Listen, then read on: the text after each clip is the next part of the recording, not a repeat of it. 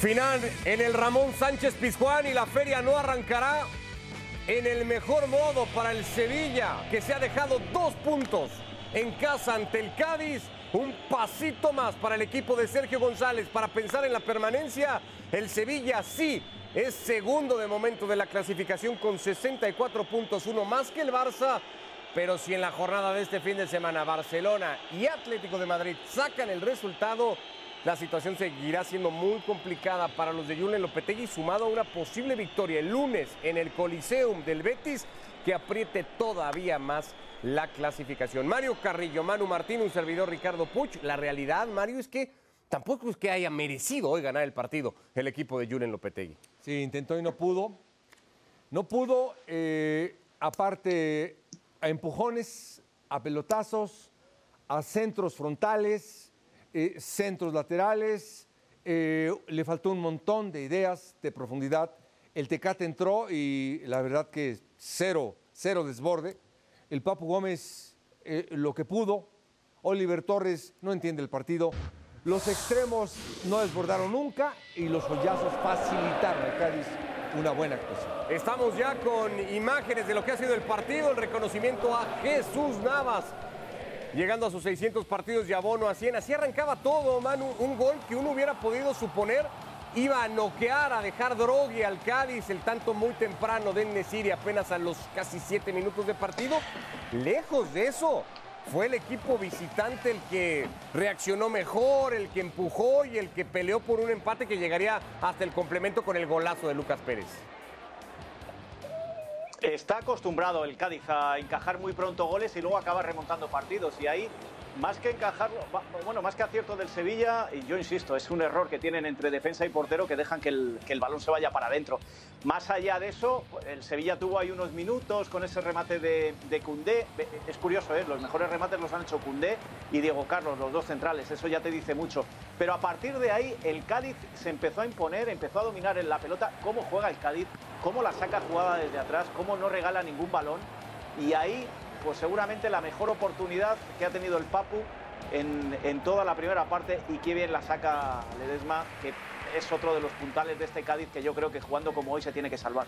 Antes una gran atajada de Bono, estos son imágenes ya del segundo tiempo, habían entrado al partido Jesús Manuel Corona, el Tecatito y también Delaini en el medio campo del Sevilla, golazo de Lucas Pérez con una precisión quirúrgica ejecutando un tiro libre al que no le llegaba Bono ni nadie, la mete por la escuadra, un gol fantástico del Cádiz que en ese momento empataba el partido. A partir de ahí sí, un remate de Cundé, uno más de Diego Carlos. La realidad es que al conjunto de Lopetegui le han faltado un montón de argumentos hoy para ser capaz de inquietar el arco de Ledesma. No lo ha conseguido, son números ya después de los 90 minutos. Tras la derrota ante el Real Madrid en casa, el Sevilla ha regresado a su estadio para no pasar del empate ante el Cádiz. Un Cádiz que saca empates del Bernabéu y del Sánchez Pizjuán, victoria del Camp Nou y solamente derrota en el Metropolitano si se mide y se ve a los ojos contra los cuatro primeros clasificados. Eso habla de la temporada de Sergio González y no sé si podría poner sobre la mesa ya los méritos de este equipo para poder mantener la categoría. ¿Qué le pasó al Sevilla, Mario? ¿Por qué fue un equipo, pues eso, tan chato particularmente en ataque hoy. Sí. Eh, ¿Qué le pasó? Fíjate bien, eh, lo que dice Manu tiene mucha razón. Eh, el Cádiz, qué equipo tan difícil, tan incómodo, aparte de que marca bien, saca la pelota dominada, lo quieren apretar y te toca la pelota como equipo grande. Y después, ante un gol o un disparo, creo yo, que este gol es el del año, en cualquier parte del mundo, nunca he visto una pelota tan exacta y tan perfecta que hay entrado en el vértice entre el larguero y el marco. Extraordinario gol. Ante eso y ante la falta de ideas del señor Lopetegui, es de él, no, no de Oliver Torres ni de Rakitic, no, es de él, porque este equipo tiene los argumentos para hacer muchísimo más y no los hace. No, por esfuerzo, Oliver Torres hizo un gran esfuerzo, pero metía pelotazos frontales el Nesiri, un gran esfuerzo, no tiene una pelota. La Mela no desbordó a nadie. El Papu nada más hizo un disparo. Es decir, no me digas que son ellos.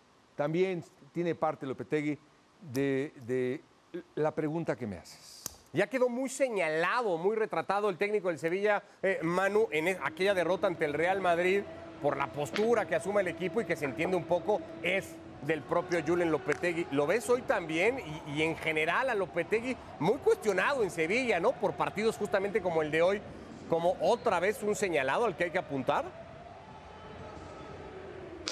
Si tú recuerdas, Ricardo, ya no solo los partidos que me ha tocado estar en el Sánchez Pizjuán esta temporada, sino en muchos que hemos ido comentando, yo os venía diciendo, el público, el aficionado sevillista no está contento con Julen, no le gusta el trabajo que está haciendo y, podía sonar extraño cuando era segundo en la liga, cuando había momentos en los que parecía que se acercaba al Real Madrid, pero es que el Sevilla durante toda la temporada ha tenido partidos como el de hoy, como el que jugó frente al Real Madrid, como el que jugó frente al Lille o como el que ha jugado en, en, en muchas ocasiones este año. Es decir, partidos donde supuestamente el Sevilla empieza dominando, empieza controlando los partidos y al final no sé por qué razón, porque hoy veía yo a Julen, esa imagen es muy definitoria, veía a Julen eh, indicar que se fueran hacia arriba los jugadores. Yo no sé si es que no lo trabajan entre semana, si es que al final los jugadores tienen más miedo que el propio técnico.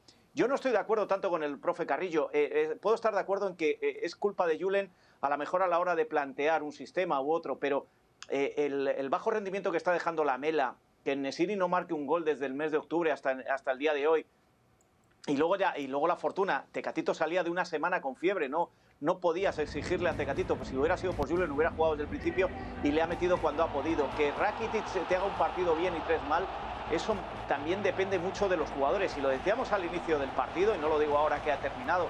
Muchas veces se habla de, del acierto que tienen con Monchi a la hora de grandes fichajes. Yo creo que el acierto es más en las ventas que hacen y cómo recaudan dinero, porque eh, el problema de este Sevilla, y me voy al otro extremo de la ciudad, fijaros el Betis con menos dinero, con menos grandes fichajes y cómo se ha ido manteniendo vivo en todas las competiciones prácticamente hasta el final. Y sin embargo el Sevilla, a partir de las lesiones, que las ha habido y muchas, pero como cualquier otro equipo en una temporada típica, se ha ido diluyendo poco a poco y se ha ido cayendo cuando tenía una ventaja muy grande. Y eso también es un problema de planificación de temporada. Con lo cual yo reparto las culpas entre todas las partes pues parte de las explicaciones hoy de este re pobre rendimiento al final del día, Mario, que ha tenido el conjunto del Sevilla, que insistimos, ¿eh? la conclusión es, no ha merecido tampoco pasar ya como premio ¿eh? del empate. No, no, no. No, la verdad que yo te digo, el día de hoy hubo un equipo, fue el Cádiz, eh, todo corazón, pero por momentos jugadas de calidad. Este disparo, te digo que yo no lo veo en cualquier parte del mundo, no lo veo tan exacto y tan perfecto lo que hizo Lucas Pérez. Después y, y, y Mario, sí. en, ese, en ese disparo habría que fijarse en dónde llega Bono, que es que Bono no lo hace mal, es que no, Bono no, llega a hacer su trabajo. Fíjate, Bono llega, hay, hay, un plano sensacional donde se le ve pasar, creo que se está esta toma, se le ve pasar y Bono casi llega a la escuadra, es decir, eh, la definición quirúrgica es la más apropiada, la usado Ricardo. Sí, sí, es correcto. Es impresionante lo que ha pateado hoy Lucas Pérez. Decíamos, si el Sevilla se pone apenas uno por encima del Fútbol Club Barcelona con el empate, llegando a 64 puntos. Sí, duerme hoy segundo de la clasificación, pero muy inquieto de poder perder ese lugar el fin de semana. El Cádiz llega a 32, igual al Mallorca, y se pone dos por delante del Granada, eh, el último condenado de esos tres que perdería la categoría decían, un pasito, de pasito en pasito el equipo de Sergio González, el de hoy muy importante por el campo en el que lo consigue, sigue sumando argumentos Manuel Cádiz para pensar que se va a quedar como equipo de primera división.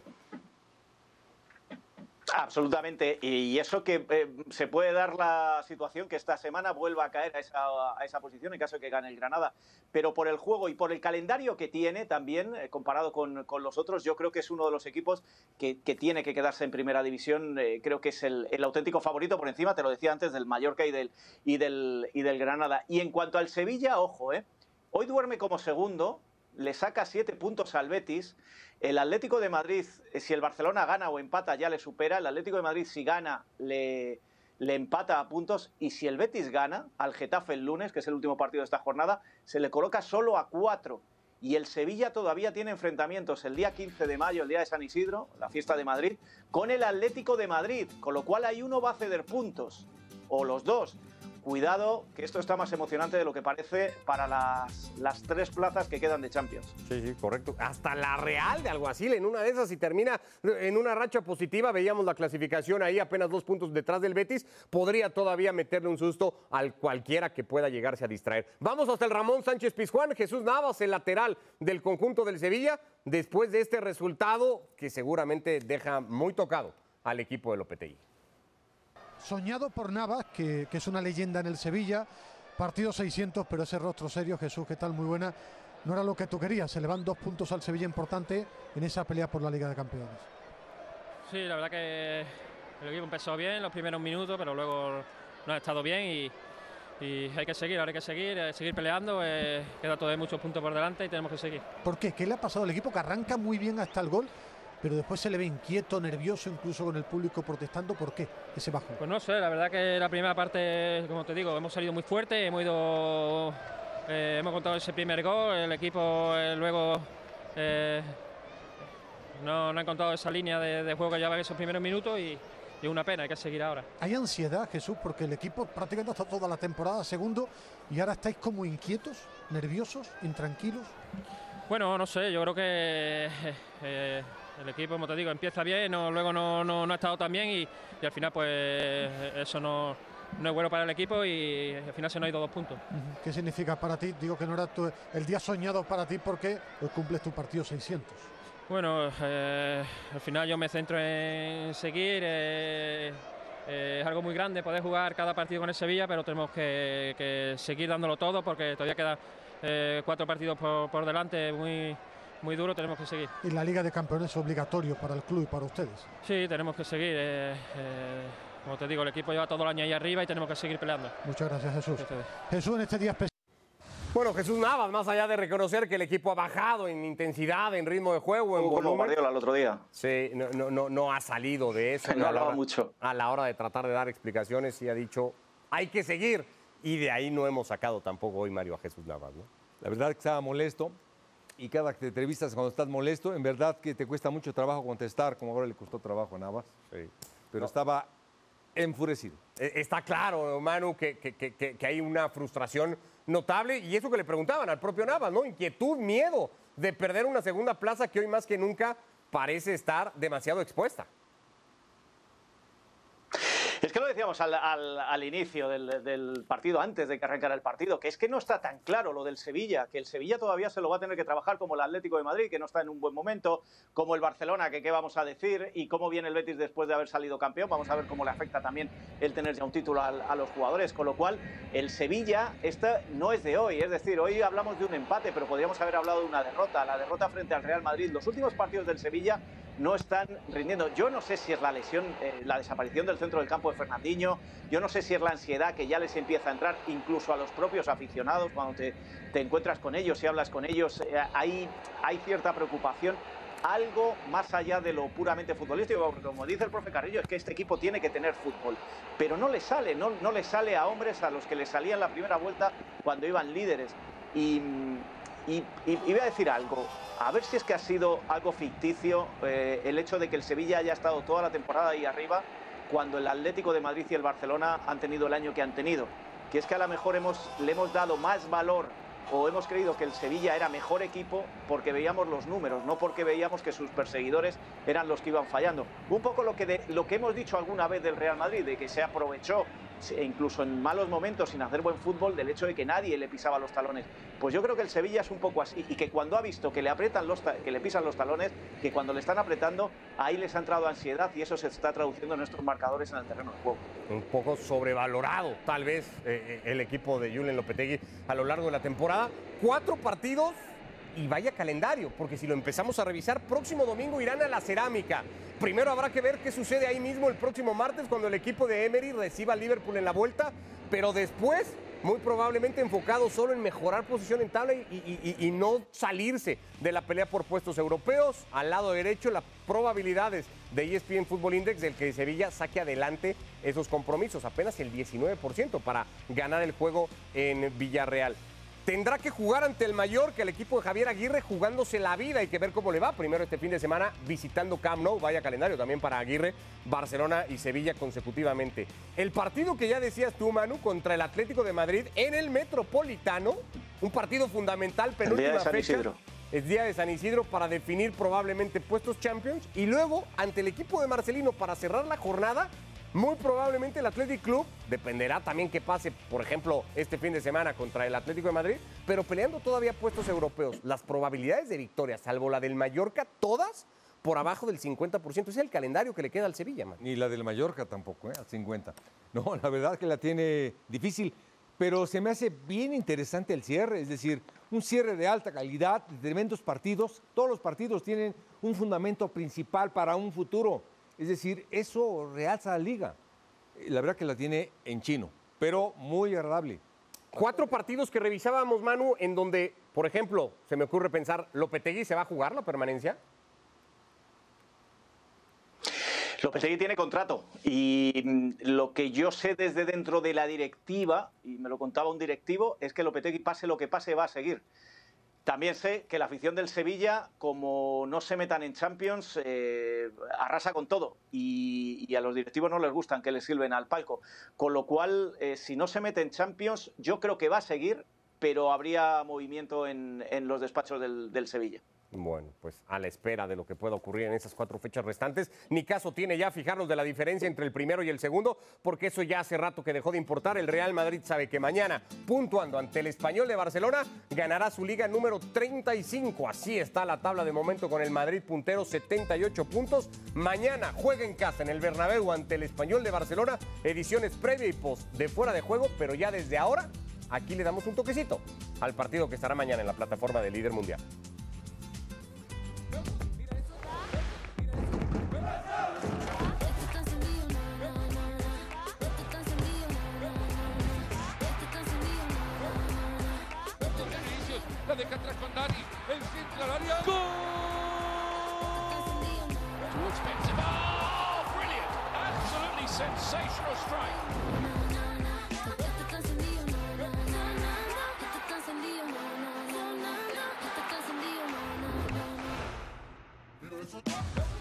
Tempranito, 10 y cuarto de la mañana, el Real Madrid, tiempo del este de los Estados Unidos, va a recibir este sábado al Español de Barcelona. Necesita sumar puntos, lo que sea, ganar o empatar sería suficiente para el equipo de Carlo Ancelotti para ganar la liga número 35. Enfrente, uno de los contadísimos equipos, apenas con los dedos de una mano, que ya le ganó en la primera vuelta de la liga.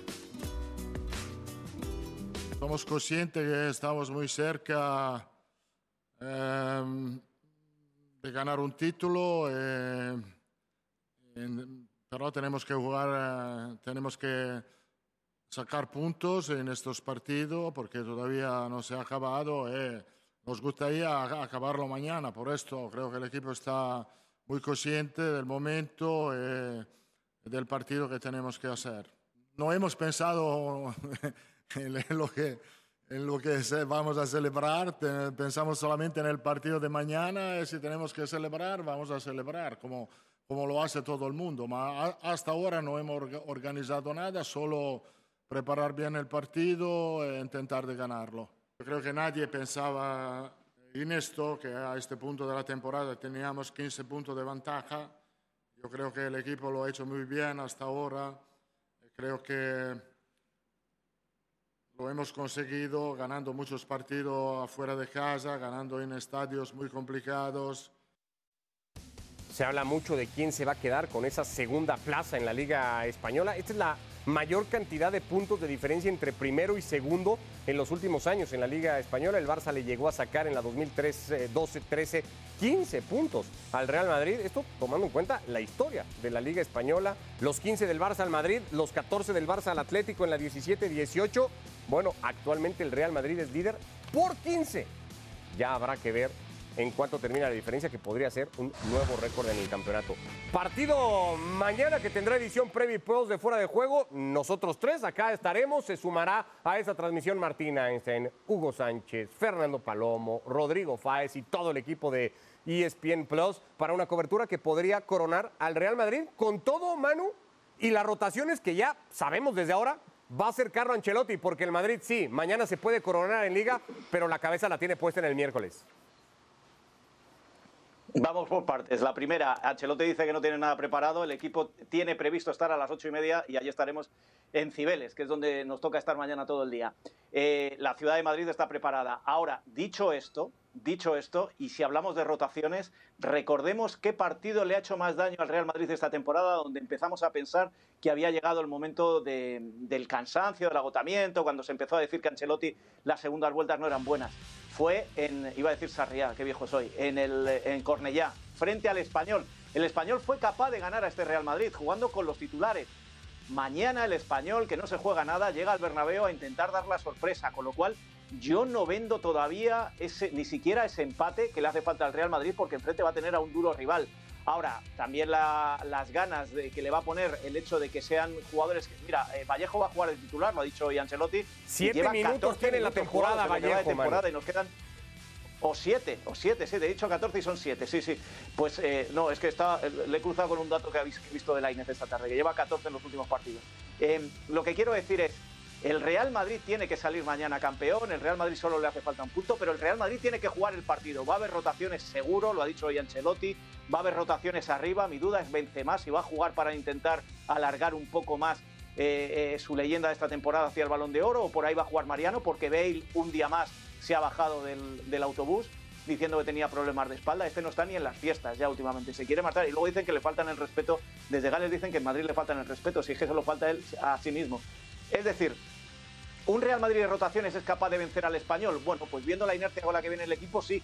Pero el partido hay que jugarlo. Quizá por eso Ancelotti dice no tenemos nada preparado, aunque preparado está todo ya en la capital de España. Aquel día en Cornellá, Camavinga hizo de Casemiro. Casemiro, según dijo Ancelotti, hoy podría ser el central junto a Vallejo y no reservar al brasileño para el miércoles porque no tiene centrales para jugar el partido. Eh, Camavinga entonces al medio campo, muy probablemente con eh, Ceballos igualmente. Va a cuidar futbolistas Carlo Ancelotti. ¿Ves algún accidente probable mañana, Mario? Y que todo lo que tenemos planeado, tanto en Madrid como nosotros, al final no se haga porque el español saque los tres puntos. No, la verdad que son puntos muy aceptables y bien respetables, pero el Madrid atraviesa por un momento eh, mágico.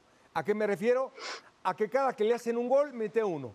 Eh, de, visita eh, le van ganando 2-0, empata 2-2.